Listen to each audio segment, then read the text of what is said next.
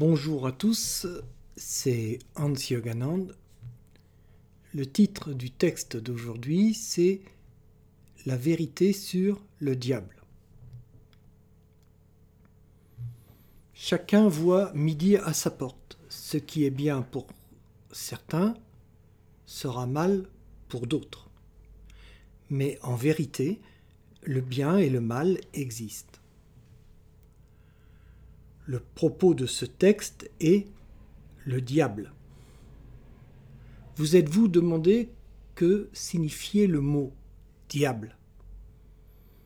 Voici ce qu'en dit Wikipédia, explication recoupée par tous les dictionnaires. Ouvrez les guillemets.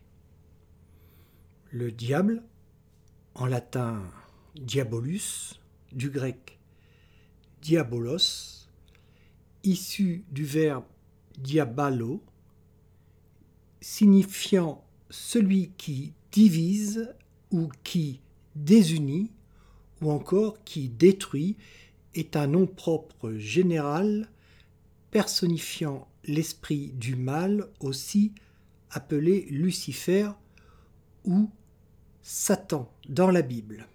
Fermez les guillemets. C'est extraordinaire, non? Le diable est celui qui divise. Le fait que diable signifie celui qui divise, celui qui sépare, qui désunit, parle fort aux pratiquants d'une spiritualité authentique où la méditation profonde a une place déterminante à travers sa pratique, on cherche à connaître l'unité. Dans la méditation profonde, si on connaît à peu près l'unité, selon l'expérience de chacun, on sait aussi ce qu'est son contraire, le multiple, la confusion. On connaît aussi ce qui empêche de s'unir les pensées distillées par un mental hors de contrôle. Nous verrons plus loin que l'esprit du mal, il y a longtemps, a été nommé Ariman. Dans le manichéisme, religion fondée par le Perse Mani au IIIe siècle de notre ère, le mal est à égalité avec le bien l'un et l'autre correspondant à Dieu. Dieu serait donc fait de ces deux pôles, le bien et le mal, comme un rotor possède deux pôles, un positif et un négatif, pour créer l'électricité en tournant.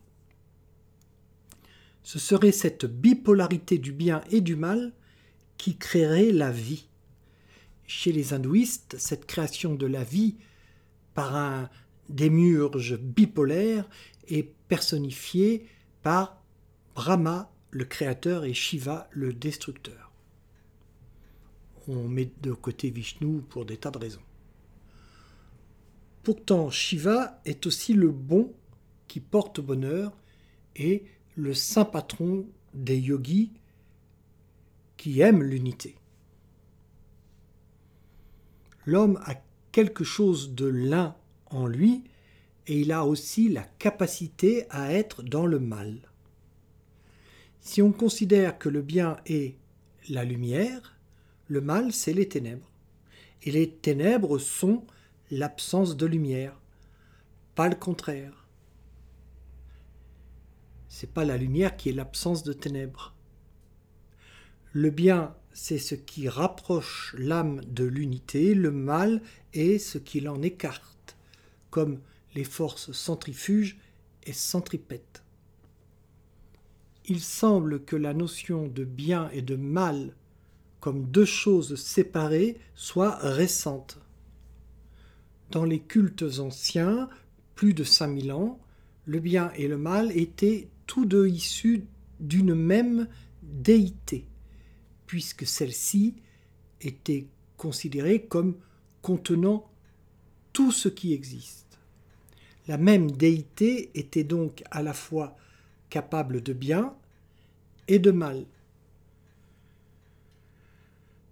Pour revenir à notre panthéon du bien et du mal, il n'est pas inintéressant de savoir que Zarathustra ou Zoroastre, plus ou moins 700 ans avant notre ère, a réformé la religion perse masdéenne en remplaçant les dieux existants par deux entités, l'une bénéfique, Ahura Mazda, dieu de la lumière, apportant l'ordre, l'autre Ariman ou Angra Manyu, chef des forces destructrices.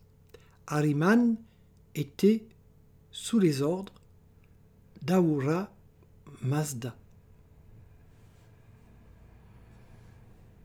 Cette interprétation donne au Dieu bienveillant Ahura Mazda le rôle de juge ultime qui laisse les démons tenter l'humanité et n'intervient qu'en dernier recours pour empêcher à la fin la victoire du mal. Le nom de ce dieu du mal, Angra Menu ou Ariman, signifie la pensée angoissée ou la mauvaise pensée. Tiens, qui disent-ils les pensées angoissées, les mauvaises pensées au mental? Le faux ego, que l'on prend en général pour l'ego, ou la vanité, pour dire les choses plus simplement.